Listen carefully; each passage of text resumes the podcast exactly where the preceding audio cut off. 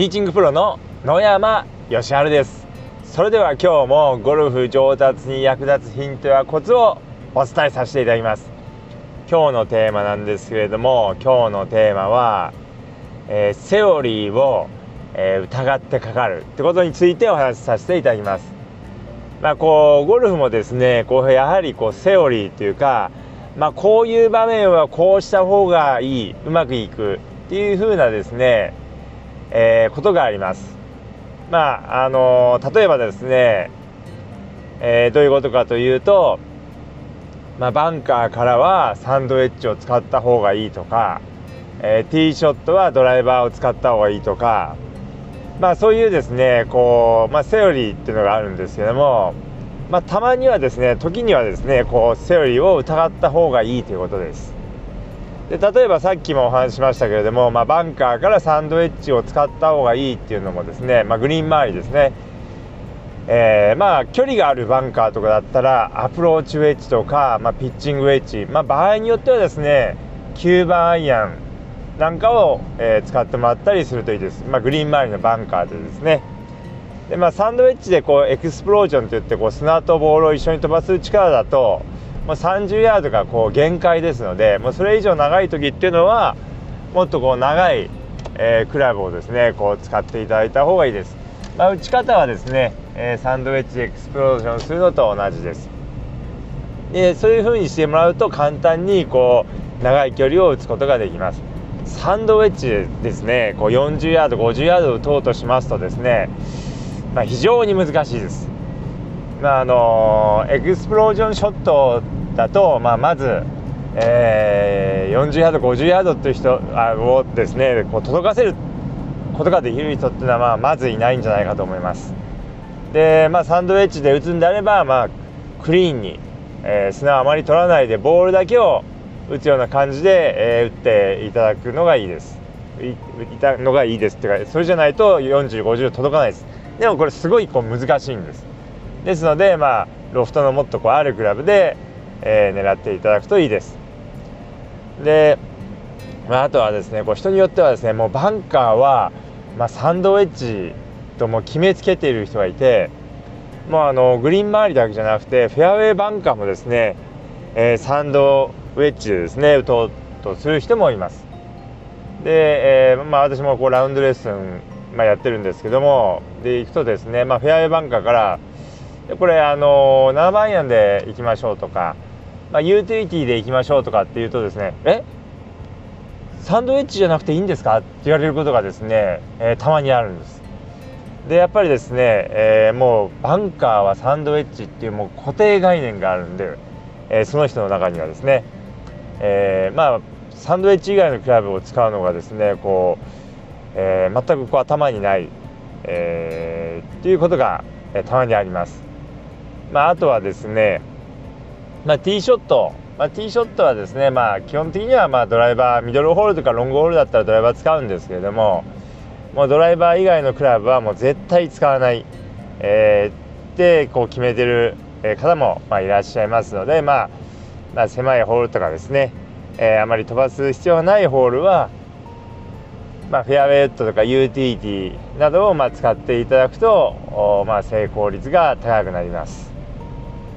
であとはですねこうまあいろんなこう状況であるんですけれども、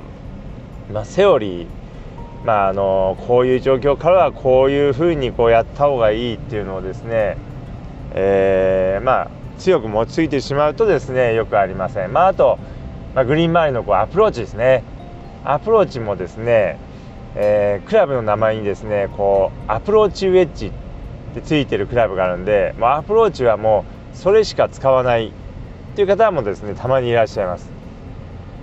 もうあのー、サンドウェッジとかピッチングウェッジとかまあ9番アイアンとかそういうのはもう全く使わずに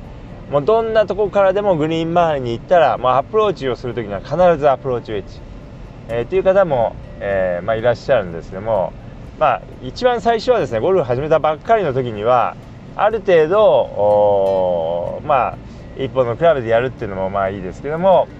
ある程度ですねこうちょっとゴルフに慣れてきたらですね他のクラブも使うようにしていただいた方がいいです、えー、まあ1本のクラブでいろんな打ち方をする、まあ、上げたり転がしたり、えー、できるようにするっていうのももちろん大事なんですけども、えー、まあ他のいろんなクラブも使えるようにするっていうことも大事ですので、まあ、両方並行してやっていっていただくといいです。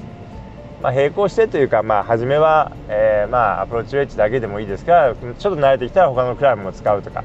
で他のクラブも使ってじゃあ次は、えー、一本のクラブでいろんな球筋を打ち分けるとか、まあ、いろんな練習をしてもらうとですね、まあ、最終的にはですねいろんなクラブでいろんな打ち方ができるのがいいです。でまあ、こういうふうにですね、まあえー、分かりやすい例としてバンカーとかアプローチ、まあ、ティーショットなどでお話しさせていただきましたけれども、まあ、この他にもですねもうたくさんあります。でこう自分ではですねもうここからはこうやって打つのが当たり前だと思っていることでも実際はもっといい方法があるっていう場合もありますので、えー、ぜひですねいろんな方向をいろんな方法をですね、えー、知っていただくといいです。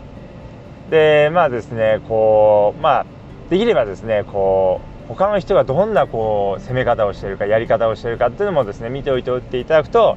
あそういうやり方もあるんだ、まあ、そういう使い方もあるんだなっていうのがですね分かりますので、まあ、非常に有効です。まあ、できればですね、えー、一緒に回った人でこう上手い人がいたらですね上手い人はどうやって打つのかなとか、えー、そういうのをですねこう見て見ておいていただくと、まあ、非常にこう自分のこう技のこうバリエーションがですね、えー、広がります。でこう普段こうラウンドしていてっていうかですねこう、まあ、最近ちょっとこう伸び悩んできたというかですね、えー、ちょっとこうなかなかいいスコアが出なくなってきたなと思ったらですね、まあ、新しい方法を試すっていうのも、まあ、一つの方法です。まあ、やっぱりこう慣れている方法とかですねいつもやっている方法っていうのはですねこう非常にこうまあ慣れていますからうまくいきますし、えー、非常にこう心地がいいんですけども、まあ、いつもこうやらないことをやるとかですね。まあちょっと新しいことにもちょっと挑戦挑戦してみるようにしていただくと、えー、自分のこうなんですかねこう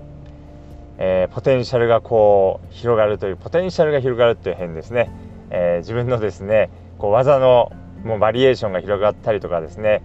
えー、しますので是非、えー、いつもこうやらないようなこともたまにですねたまに挑戦してみていただくといいです。これ頻繁に挑戦しすぎるのもダメですからね、えー、あまりこう頻繁にもう新しいことをですねあれこれやりすぎてしまうとですね、えなかなかうまくいかないことだらけになってしまいますので、え新しいもうちょっと行き詰まってきたなと思ったらですねちょっと新しいことにえ、挑戦してみるってこともですね非常にこう重要になりますので是非その辺のバランスをですねしっかりと見ながらですね、え、ゴルフをプレーしていただくようにしてください。ということでですね、えー、まあ自分でこう常識まあセオリーだと思ってることもちょっとたまにはですね疑って違うこともちょっと試してみるってことを、えー、ぜひやってみてください、えー、あくまでもたまにですけどもねでこう自分ではですねこうまあ常識っていうかセオリーだと思っていることもですねまあ周りの人から見ると、まあ、それちょっとこう、まあ、間違ってるなってことも、まあ、たまにありますので、えー、ぜひですね他の人のプレーとかもよく見ておいていただくといいです。えー、ということでですね、えー、今日の音声はこれで終わりなんですけれどももっとこう自分の技術の幅を広げたいとかですね、えー、もっとこう上手くなりたいいいスカを出したいということであればですね是非一度私のえレッスンを受けてみていただければと思います、えラウンドレッスンを、え行っておりますので是非お越しいただければと思います、えラウンドレッスン、え野山、えーと検索してみていただければおそらく私のページが出てくると思いますので是非、えー、そちらの方から、えー、お申し込みいただければと思います。ということで今日はこの辺で失礼させていただきます。